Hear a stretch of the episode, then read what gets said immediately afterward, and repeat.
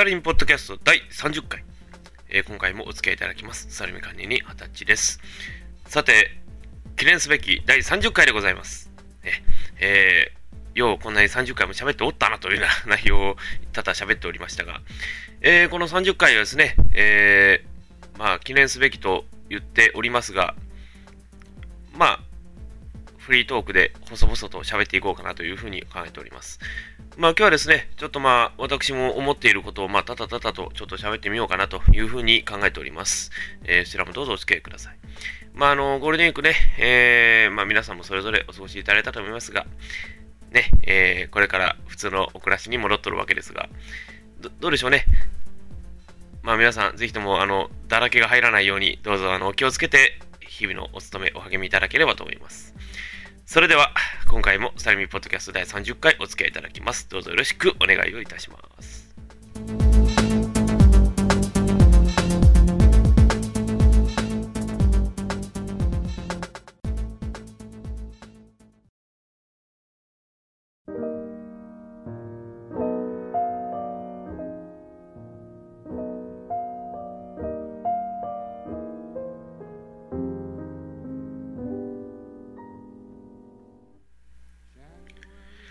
さて、まあ、この30回ですが、まあ、ちょっとこう、昔の古き良き時代を語ってみようかなというふうに私も思います。まあ、あのまあ、一桁台の回の時にですね、まあ、私はまあ、団地が好きなんだということでね、あの話をしましたけども、あの、団地ですね、もう今、建て替えとかが多々進んでるようですが、あのそのね、団地の回でも言いましたけども、あの、まあ、あの、ポッドキャストでございますね。あの、オールダンチ日本さんの、ポッドキャストを拝見いたしまして、やっぱりこう、大阪とかこういう都市部とかになりますと、こう、多々、建て替えが進んどるということでね、まあ、昔の古き良き団地の光景がどんどんどんどんこう、なくなっていってるのかなというような気で、ちょっと寂しい気もいたしますが、あの、なんなんでしょうね、まあ、私も、まあ、この、まあ、もう、金がね言いますけども、あの、団地っていう光景を、私がやっぱりこう、頭から離れることがどうしてもできないので、やっぱそういう時代とかですね、あるいはそういう情景を見るにつけ、こういうところいいなってつくづく思うんですよね。だからそれはもう、家としてのね、その、家の団地も確かにあるんですけど、やっぱりね、こう一番こう、こう、胸がなら、銃刀が並んでいって、こう、その中にはこう、人のそれぞれの暮らしがあると、いう感じがやっぱりいたしますよね。で、私がね、特に好きなのがね、やっぱ40年、50年代の建物なんですよね。あの、今だったらね、やっぱこう、蛍光灯とかでもこう、長細い蛍光灯が大体主流になってますけど、あの、昔のね、やっぱりこう、バーとか、そういうとこ行きますと、こう、あの、なんと言ったらいいんですよね、説明しにくいんですけどね、あの、丸いね、電球、丸電球でね、こう、あの、丸い電球体があるんですよ。で、灯体がね。その灯体がですね、こう、あの、こう、ポツポツと並んでるような感じが一番いいんですよね。あのね、どう説明していいかちょっと難しいんですよね。あの、まあ、昔ね、あの、テレ朝系で今今もやってると思うんですけど、土曜ワイド劇場のあのオープニングみたいな、ああいうね、こう、ドットだけで動いてるっていう感じなんですよね。それとから、あとあの、007のドクターノーのオープニングに出てくるような、あの、ほんと点ですよ。ああいうね、丸いね、点がね、こう、ポツポツ並んでるね、電球、電飾があるんですよ。その、バーとかの中でね。あれを見るとね、ちょっとこう、グッとくるんですよ。ほんとね、あの、そういうのがね、やっぱ一番こう、良き時代でそそられていく光景なんですよね。だからそれで見ていくと、これっていいな。ちょっとこういうところでちょっとのんびりとコーヒーを飲んでみようかなというような気もしますね。あの、まあ、私も昔よく行ってた喫茶店があるんですが、その喫茶店がまさにそれだったんですよ。だからもう、行く、行くたんびにもそこへ寄ってましたね。もうほんとね、一杯のコーヒーだけでもいいんですよ。もうそれで飲んでね、こう1時間ぐらいこういて心を休めるというね。で、あとマスターと話をしてね、この電気をええですね、どこで仕入れたんですか？いや、もうこれはもう、勝手につけられたってみたいなことを言ってましたけどね。でもそういうのにつけ、やっぱりこう僕らも、そういうやっぱりこう心の空間、なんかこう安らぎの空間いうのがどうしても欲しいんですよね。で、今のやっぱりこう、どう言えばいいんですかね、今の建物とか今のこう喫茶店はなんかこう、作りましたみたいな感じの雰囲気がどうしてもあるんですよ。だから、ビルとかでもね、こう、例えばこう、ビルの最上階とかに今もいろいろね、こう、バーとか立ってますが、あそこ行ってもね、あんまときめかないと思いません？皆さん。まあ、それは私だけかもしれないですけどね。ただどうなんでしょう。まあ、そういうところで行ってみて、ちょっとこう心を休めていただきながら、こう、浸るというのもいいんじゃないですか。うん。だからあの団地、まあ僕、ちょっと団地の話戻りますけどね、あの、団地ってね、こう皆さんこう無機質だなって思われることもあるかもしれないですけど、その中で一つの味があると思うんですよね。で、岡山でね、昭和30年代ぐらいに建った、まあ、あの、私がそこでも一番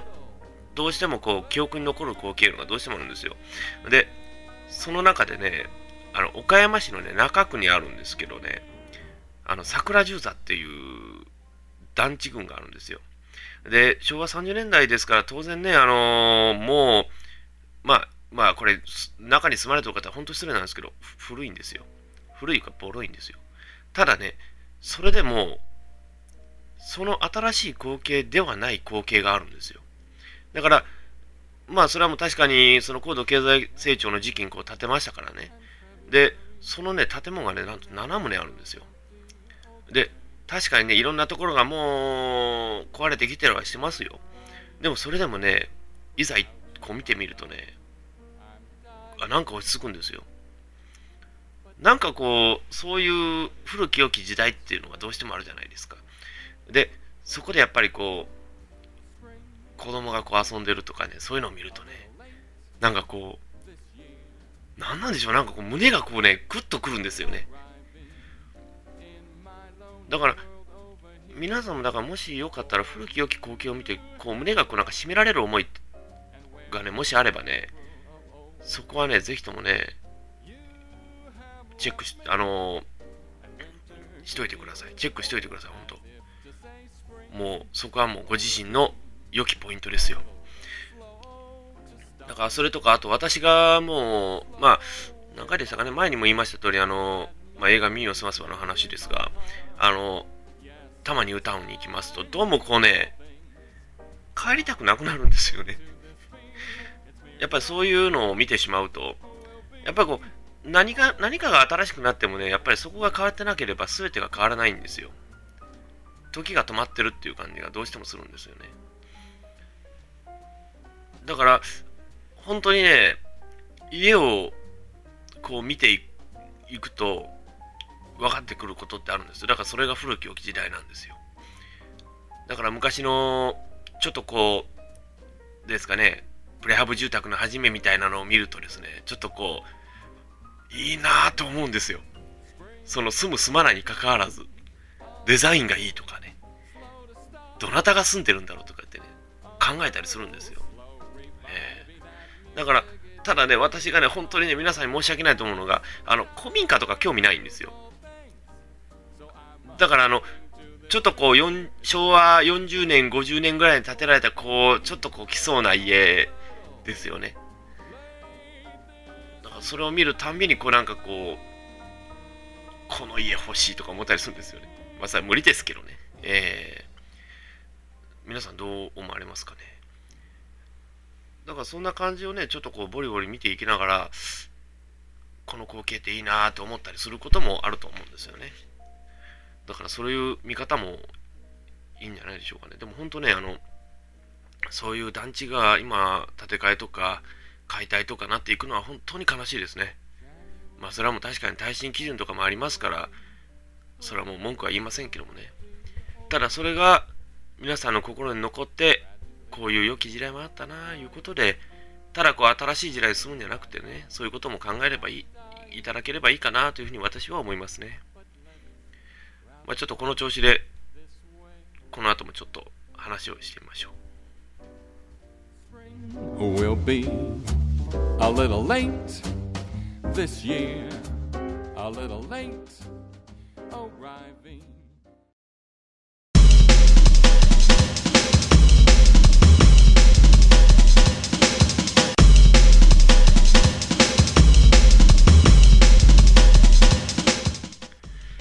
どなたか、あの横浜の看板譲ってもらえませんか？スタリンポッドキャスト、まだまだ続きます。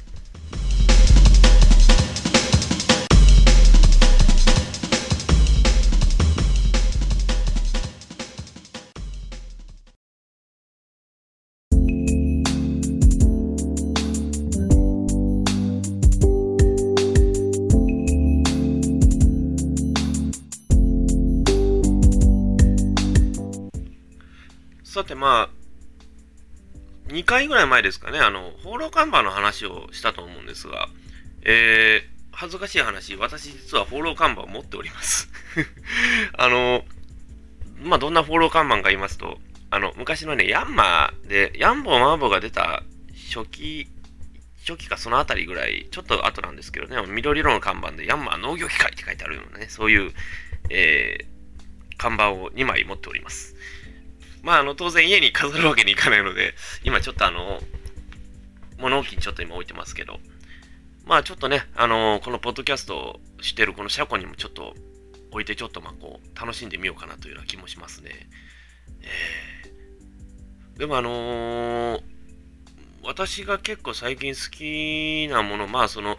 あのー、ちょっとこう、収集してるものいうのが、まあちょっと昔のものなんですよね。で、例えて言えば、まあ、その昔の、まあ、看板であるとか、電飾看板であるとかね、そういうのとかを今最近集めてますね。で、あの、ホロ看板いうのがね、確かに集めてもいいんですけど、そんなものを家に持ち込んだら間違いなくソース感ですからね。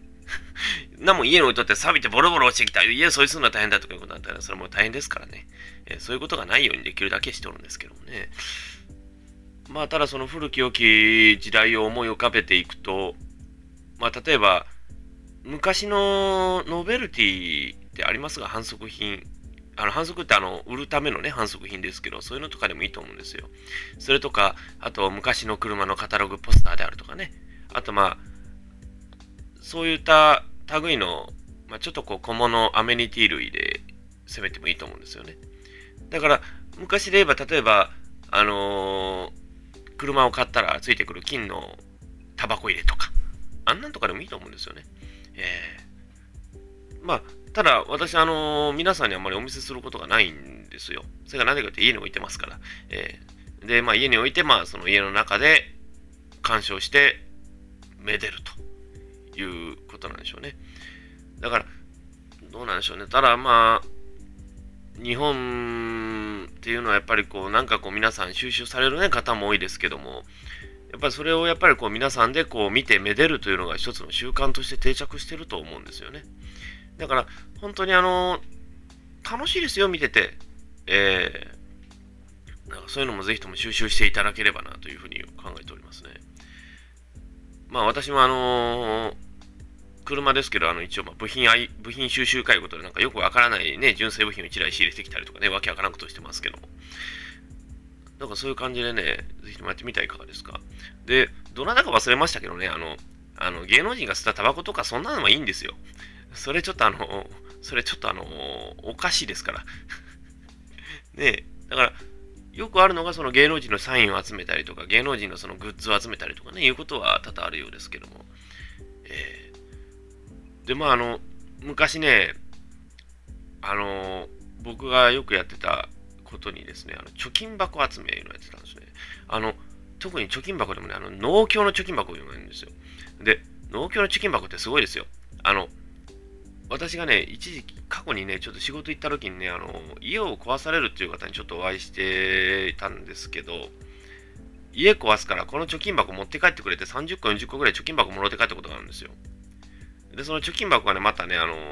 まあ、馬の形をしてる貯金箱で裏に農協共済とかがね、書いてあるんですよ。今で言ったら JA 共済ですよね。その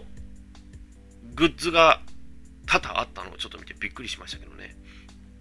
なんかそういう貯金箱とか、そういうのとか、あと、まあ、郵便局行ってもね、たまに貯金箱を、ポストの形した貯金箱くれたりしますけど、そんなんとかでもいいと思うんですよね。だからぜひともね、収集していただいて、まあ、あのー、置くとこは困るじゃねえかって言われるんですけど、そしたらね、例えば、あの、小さい本棚とかね、買っていて、コレクションに、コレクションケースにしてしまえばいいんですよ。え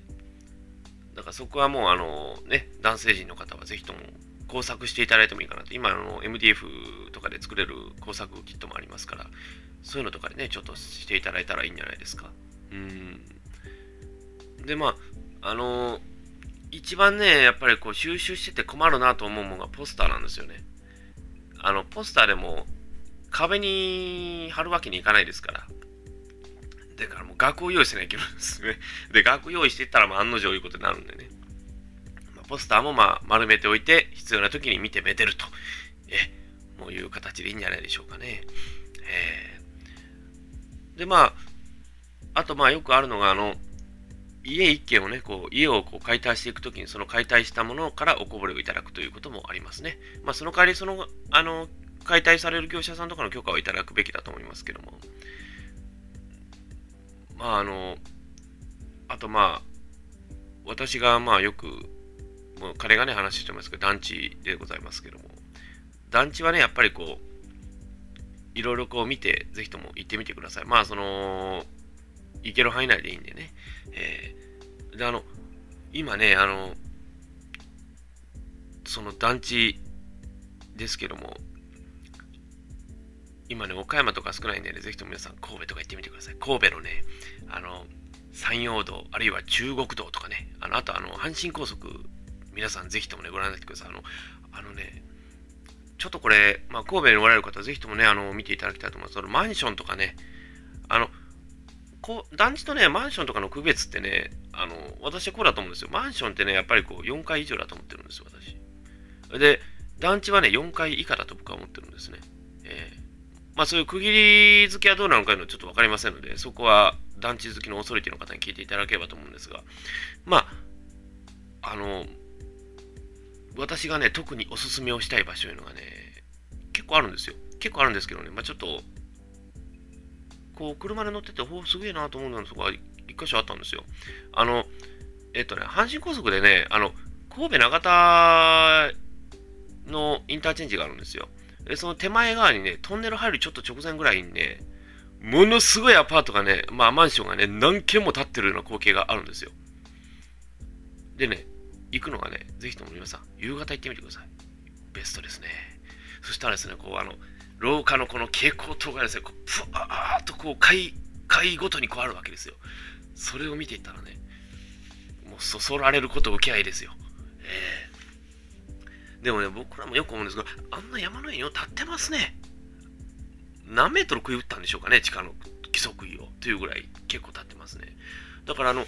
あのー、特にね、関西地方の高速道路、まあ、特に神戸とか明石とかなんですけど、あの、ものすごいこう立ってるのがわかるんでね、ぜひとも皆さんそういうところをね、見てみてください。で、あのー、その中でね、やっぱりこう、家なりに、山なりにこう家が建っているという光景の実はこれもあの昔の古き良き時代からのスタートなんでね、